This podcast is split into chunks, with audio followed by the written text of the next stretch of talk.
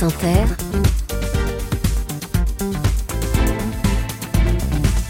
le 7-10. Eléa, ce matin, vous recevez une mère et son fils. Bonjour Evelyne et bonjour Claude Askolovitch. Bonjour à tous les deux et merci d'être là ce Ouais, bonjour. matin. Bonjour.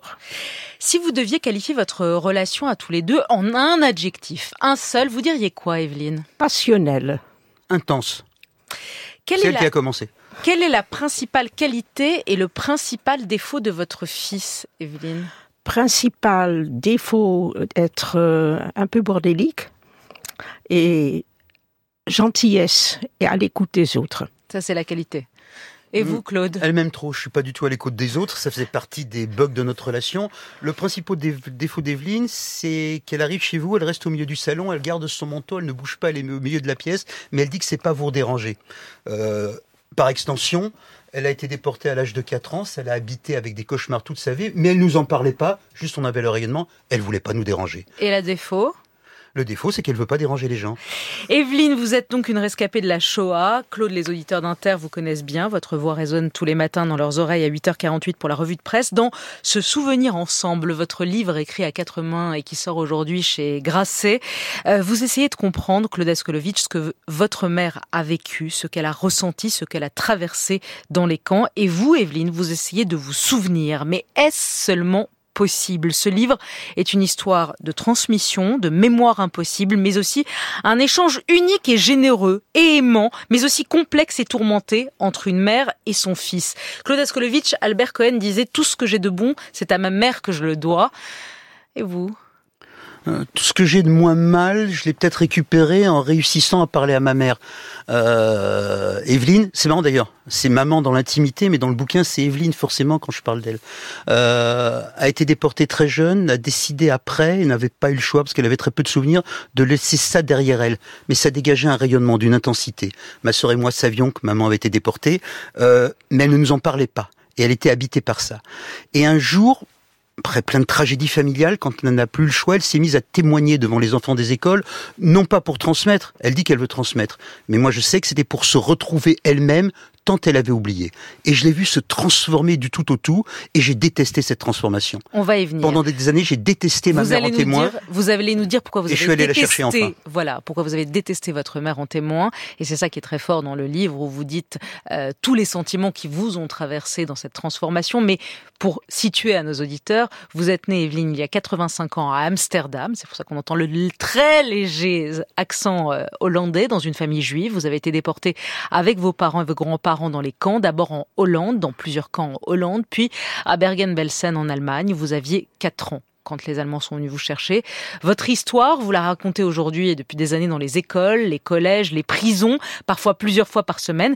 Mais pendant longtemps, comme le dit Claude, vous n'avez pas parlé. Pourquoi vous vous êtes tué? Était-ce euh, par pudeur? Était-ce pour ne pas infliger à vos proches, à vos enfants, de la tristesse? Ou tout simplement parce que vous vouliez oublier et passer à autre chose? C'est encore pire. C'est parce que pour moi, c'était pas arrivé.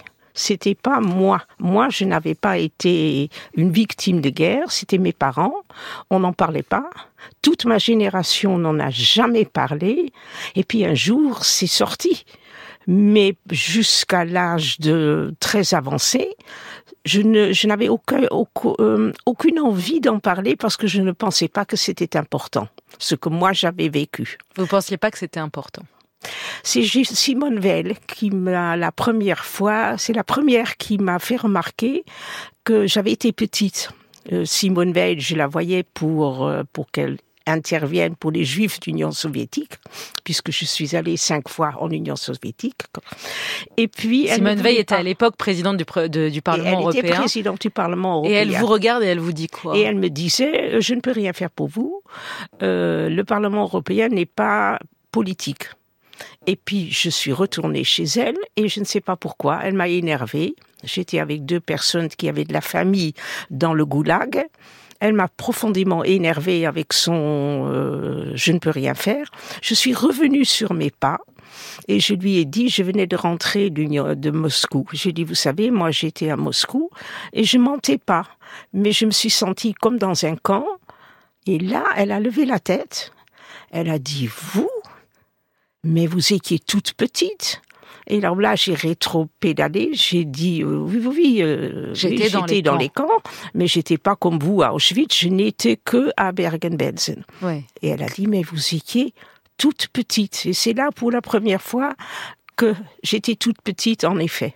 Et elle vous a répété cette phrase à plusieurs reprises. euh, mais vous étiez toute petite déjà, vous étiez dans les camps. Pourquoi est-ce que ça vous heurte? Pourquoi est-ce que ça va vous heurter, Claude Askolovitch Vous dites, dans nos vies, la Shoah n'a pas joué de rôle majeur, sauf à y penser mieux. Alors pourquoi, à un moment, quand plus tard, quand à 50 ans, votre mère va avoir d'abord des insomnies, puis des flashs, puis revivre cette Shoah qu'elle a vécue dans son, dans son corps et dans sa chair, pourquoi ça va vous, vous bloquer? Vous dites même, ce livre que j'écris avec ma mère me bloque. Evelyne elle-même, en fait, me bloquait. Je ne supportais pas sa transformation. J'avais eu une mère, mes enfants une grand-mère. Nous subissions désormais une survivante professionnelle, témoin à perpétuité. Elle se comportait dans sa passion mémorielle comme si la majeure partie de son existence n'avait pas eu de sens. Pourquoi vous avez détesté votre mère en témoin de la mémoire, comme on dit aujourd'hui? Par jalousie de vieux petits garçons, par sentiment de dépossession, par sentiment aussi que Evelyne ne disait pas tout, que témoignant, je voyais sa souffrance. Ça lui fait du bien de témoigner. Mais en même temps, je voyais sa souffrance. Euh, Evelyne a fermé, c'est le titre d'un texte qu'elle a écrit qui le point de départ de son livre, la porte de sa mémoire quand elle avait 4 ans parce que les souffrances étaient trop dures. Elle a quelques souvenirs dont elle faisait des cauchemars qu'elle nous a transmis, mais c'était, ça n'allait pas au-delà. Et je la voyais, moi, avancer devant les gosses, parler très bien. Elle a une force incroyable, ma mère. C'est impressionnant. Euh, Là, on le voit, puisqu'elle s'engueule avec Simone Veil, quand même. Hein. il fallait le faire de s'engueuler avec Oui. Simone. Mais avec moi aussi, même si c'est plus facile. On s'engueule beaucoup dans le livre et dans la vie. Mais je la voyais souffrir parce qu'elle témoignait sans souvenir et rebondissait sur ce mur. Je trouvais qu'elle se faisait pas du bien. Euh, elle avait été plein de choses. Elle a été plein de choses. C'est une mère, des qualités, des défauts. Euh, elle n'avait jamais été une déportée professionnelle. Il y a des gens qui ont fait profession, métier de passion de transmettre. Elle, c'était pas le cas. Et comme c'est quelqu'un d'entier, du jour au lendemain, elle bascule. Elle ne parle plus que de ça. Et ce qu'on avait été, une famille juive, française, de gauche, plus Laïque. ou moins parfaite, n'y était plus. Et ça touchait certainement, et ça je m'en suis rendu compte quand enfin j'ai accepté de travailler avec elle, j'ai surmonté mes, mes, mes, mes préjugés, elle touchait ma culpabilité. J'ai eu deux grands-parents déportés. Il y avait ma grand-mère, qui était une femme très puissante, qui avait sauvé sa famille pendant la guerre, après avoir essayé de se suicider quand même quand les Allemands étaient entrés aux Pays-Bas, mais qui avait accaparé toute la mémoire. J'avais un grand-père qui a été brisé toute son existence après la guerre, parce qu'il avait dû amener sa mère à lui dans un train qui l'emmenait à Sobibor. Je n'avais jamais parlé à mes grands-parents, je n'avais jamais questionné ma mère, je n'avais jamais même questionné mon père sur ce que ça représentait euh, d'avoir été un petit juif français plus ou moins caché et de vivre avec une déportée. Et brusquement, on s'est tous retrouvés confrontés à la déportation d'Evelyne et on savait pas quoi en faire, moi le premier, jusqu'au moment où on a écrit. Evelyne, votre, euh, vos, grands-parents sont morts euh, dans les camps. Vos parents ont pu survivre à Bergen-Belsen et sont des rescapés. Mais euh, Claude le disait, votre père, il y a cette scène déchirante que vous racontez où, à un moment, ils mettent sa mère, donc votre grand-mère, dans le train qui va à- au, À Sobibor. à Sobibor, c'est-à-dire là où on gazait les juifs. Et là, il dit aux nazis, il dit non, non, prenez-moi, moi, laissez ma mère. Et c'est sa femme, votre mère, qui lui dit stop, arrête, arrête, laisse-la partir. Non, elle, elle, euh, c'était plus compliqué. Elle a dit à mon père, tu vas pas nous laisser. Evelyne et moi, parce que le capot avait dit, vous pouvez prendre sa place, vous pouvez même amener votre femme et votre petite fille. Et elle dit, tu peux pas. Donc, il ne le fait pas. Mais moi, euh, j'ai, je, je n'ai pas assisté à la scène, mais je sais que j'ai eu un père qui n'était pas comme il avait été avant, mais je ne le savais pas. Hmm. Mon père, je l'adorais, je, c'était vraiment un amour. J'ai toujours eu peur qu'il lui arrive quelque chose, mais c'est la sœur de ma mère qui m'avait décrit l'homme qu'il avait été avant. Et combien Et après, j'ai eu, j'ai tiré les conclusions que son cœur s'est brisé Son cœur s'est brisé au moment où il voit pas sa mère partir dans à ce tout train. jamais. À tout jamais. À tout jamais. Euh, Claude, la difficulté du souvenir, elle, elle, se, elle vient choquer à chaque page du livre. Vous êtes trop petite pour vous souvenir. Et alors parfois, vous lui en voulez à votre mère de peut-être réécrire, réécrire des, des souvenirs. Par exemple, le sac à dos. C'est quoi le sac à dos? Le sac à dos, je découvre totalement par hasard euh, l'été dernier. Euh, l'été de l'année dernière, ma mère me dit, euh, tu sais, quand j'étais petite, j'avais pas le droit d'avoir un sac à dos parce que le sac à dos, ma grand-mère, quand elle était dans les camps, quand elle portait ma mère dans les bras pour le sortir d'un camp, elle avait failli mourir, avait un sac à dos. Jamais de mon existence. J'avais des sacs à dos au lycée comme tout le monde, il y avait marqué ACDC dessus. Euh, on m'avait empêché de faire des sacs à dos. Euh, ma mère est un bouillonnement elle est très joyeuse, il y a des choses qui sont à l'intérieur et brusquement ça sort. Donc le sac à dos, c'était un tabou érigé par ma grand-mère, dont je n'avais pas la moindre idée, moi quasi sexagénaire, sexagénaire maintenant. Euh, euh, voilà. Et vous lui reprochez, vous lui dites, mais c'est quoi cette histoire de sac à dos? Moi, tu m'as laissé avoir des sacs à dos toute ma vie, et, et, vous vous dites, non, je veux plus voir de sac à dos. Parce que pour vrai, elle est ravie de sac à dos. Moi, je mets pas de sac à dos que lui, il avait un sac à dos, je me rappelle même pas. C'était, c'était tellement enfui, c'est en lisant que j'ai compris le pourquoi. Hmm. Autre dispute, vous écrivez dans le livre que votre mère Evelyne, votre grand-mère Claude, a couché avec un Allemand. Je mets a couché, mais vous, vous contestez, aurait couché avec un Allemand. Ou un paysan hollandais. Ou un paysan hollandais pour avoir du lait et sauver sa famille. Euh, elle vous, votre mère vous dit, tu n'écris pas ça dans le livre, on va penser que ma mère est une traînée. Et, vous le mettez quand même parce qu'elle avait besoin de le dire. Ma, grand-mère. Je crois pas. Euh, elle y croit pas.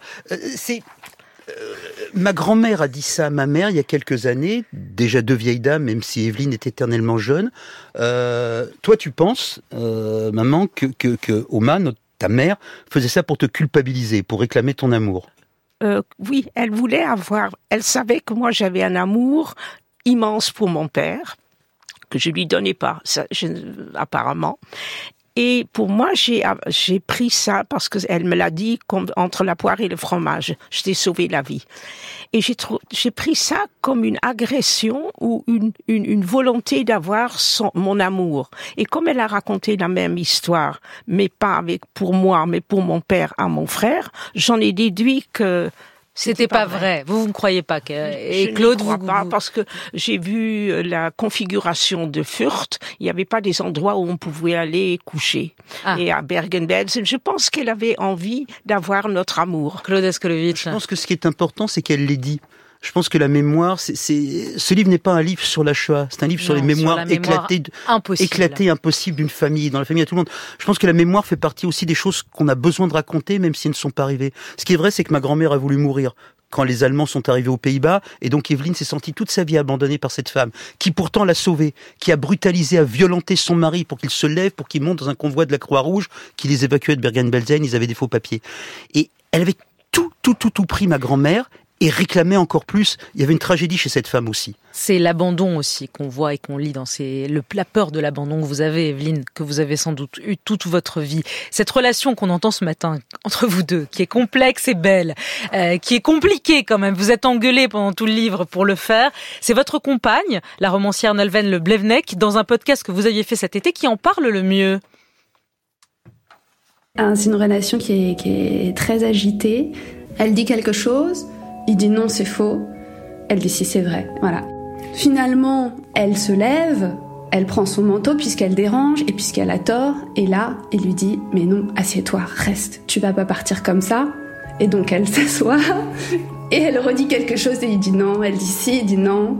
Elle reprend son manteau, elle va partir, il la retient. Euh, ils s'aiment beaucoup. Il s'est tendu quoi euh, entre eux, toujours. Oui, oui, c'est tendu toujours entre eux. Nous nous disputons. Je me demande ce que je cherche avec ce livre. Vous avez trouvé ce que vous cherchiez avec ce livre avec votre mère, Claude Askolovitch J'ai compris ce que je ne voulais pas faire. Je voulais pas écrire un livre sur la Shoah. D'abord parce qu'Evelyne n'a pas assez de souvenirs et que je suis pas un grand écrivain de la Shoah. Il y a eu Kertész, il y a eu Primo Levi. On vient pas après. Euh, j'ai voulu faire comprendre à quel point j'ai compris qu'un jour je ne pouvais pas jouer au journaliste avec ma mère. Qu'est-ce qui t'est arrivé? Quand est-ce que t'en as parlé à papa? Elle répondait ça n'avait aucune importance. Je devenais dingue. Et quand j'ai compris qu'il fallait dans ce livre organiser nos paroles à elle et moi, mais aussi une lettre qu'avait écrit mon grand-père au sortir des camps, mais aussi la mémoire de mon père et tout ce qui a été fracassé par ces choses impossibles à raconter, alors c'est devenu un livre, et Evelyne, qui l'a coécrit, y a souscrit. J'ai compris cela, que tous nos discours et tous nos trous, tous nos oublis se valent et fabriquent une famille. Evelyne. Moi, je veux également qu'on sache comment la Hollande s'est comportée. J'ai presque une mission qu'il faut qu'on sache que la Hollande a accepté que trois quarts de sa population ne sont pas revenus, ont été assassinés, personne ne le sait, et que la Hollande continue, les Pays-Bas continuent de cacher ces pages noires et n'en parlent pas. Et ça, je veux qu'on le sache. Vous l'écrivez dans le livre et vous dites qu'aujourd'hui vous détestez votre pays d'enfance, Oui. vous détestez la Hollande.